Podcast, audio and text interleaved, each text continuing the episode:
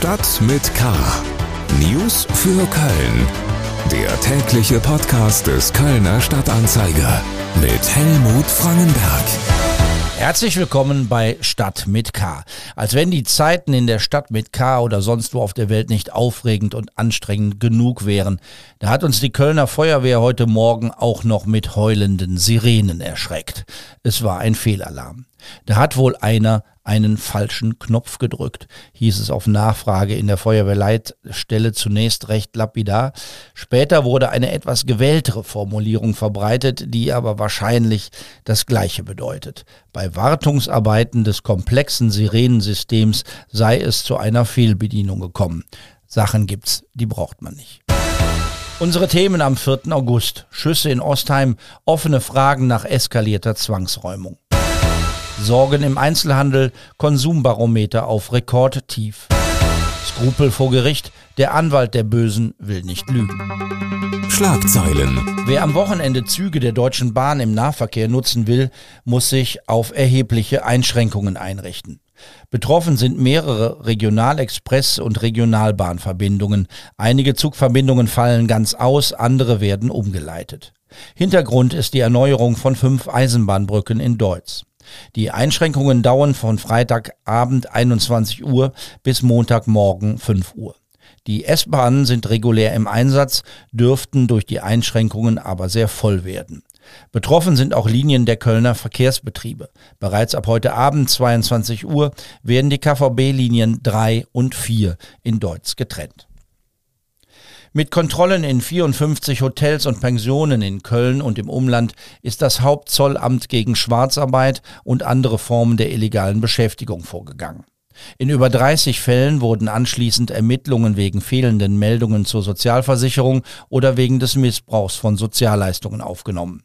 Kontrolliert wurde auch, ob die Vorgaben des gesetzlichen Mindestlohns eingehalten wurden. Auch hier wurden Verstöße festgestellt. Kurze Zeit nach einer öffentlichen Fahndung bei Aktenzeichen XY am Mittwoch hat sich der Gesuchte bei der Kölner Polizei gestellt. Der 40-jährige Mann soll am Dienstag auf der Anna-Kirmes in Düren in einer Geisterbahn eine Explosion verursacht haben. Dabei wurden chemische Substanzen freigesetzt. Um was es sich da genau gehandelt hat, ist noch unklar, genauso wie die Motive des mutmaßlichen Täters. Mehr aktuelle Nachrichten bei ksda.de und in den aktuellen Ausgaben des Kölner Stadtanzeiger. Wir kommen zu den Themen, über die wir ausführlicher sprechen wollen.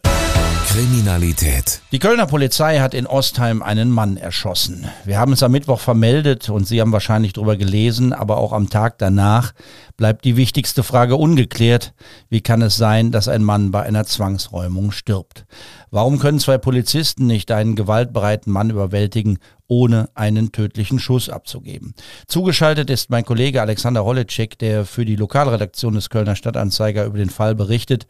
Alexander, wie ist denn der aktuelle Stand? Was weiß man darüber, wie es zu dieser Eskalation kam? Ja, also alles, ähm, was wir bisher wissen, ist, dass ähm, gestern gegen 8 Uhr morgens sollen zwei ähm, Beamte, also Polizisten in Zivil bei diesem 48-Jährigen an der Wohnungstür geklingelt haben. Ähm, die Polizisten haben die Gerichtsvollzieherin, die eben diese äh, Zwangsräumung ähm, durchführen sollte, eben begleitet, weil im Vorhinein schon klar war oder davon ausgegangen ähm, wurde, dass der Mann ähm, gewalttätig sein könnte. Der 48-Jährige hat die Tür aufgemacht und soll kurz, kurze Zeit später eben ähm, mit einem Messer diese beiden ähm, Polizisten bedroht und sogar angegriffen haben.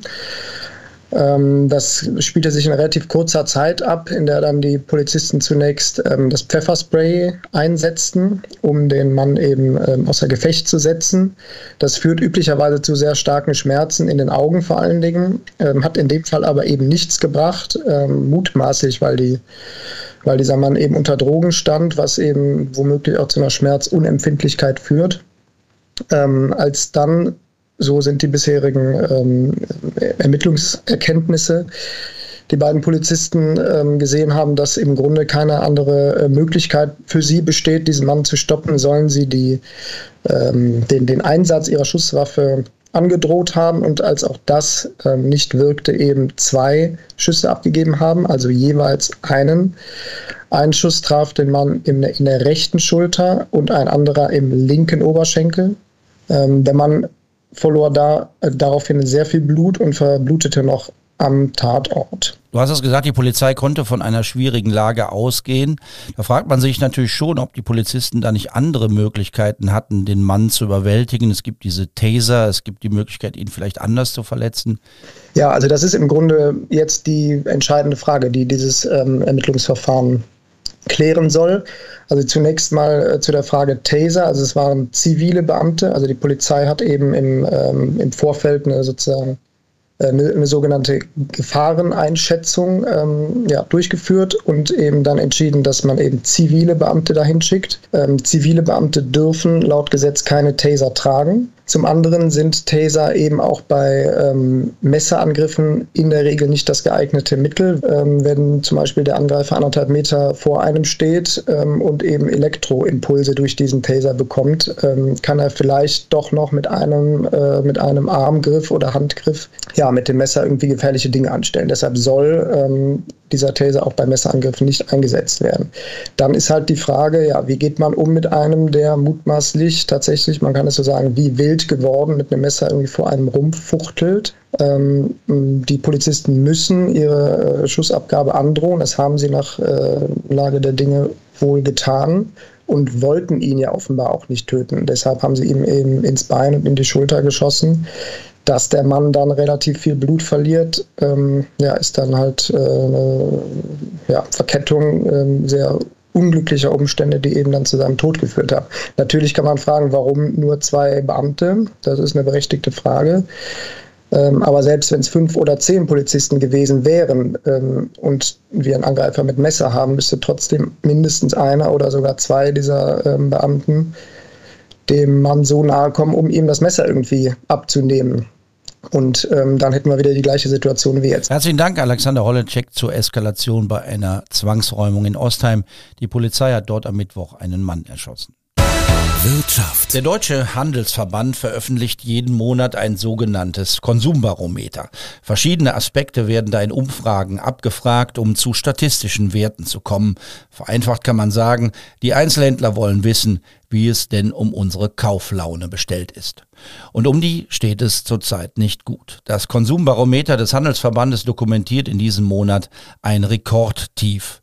Die Kölner Geschäftsstelle spricht von deutlicher Kaufzurückhaltung.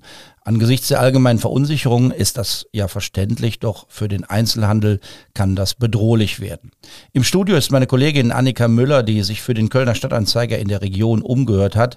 Annika, was sagen dir denn die Einzelhändler und Händlerinnen aus Köln und aus der Region?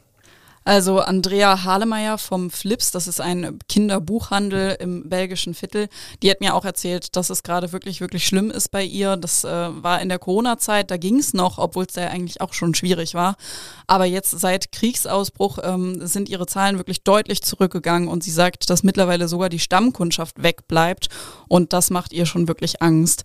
Ich habe auch mit Bernd Sesterhen gesprochen vom Bauernhof Sesterhen in Leichlingen. Die haben einen Hofladen und verkaufen zum Beispiel auch Blumen auf dem Feld.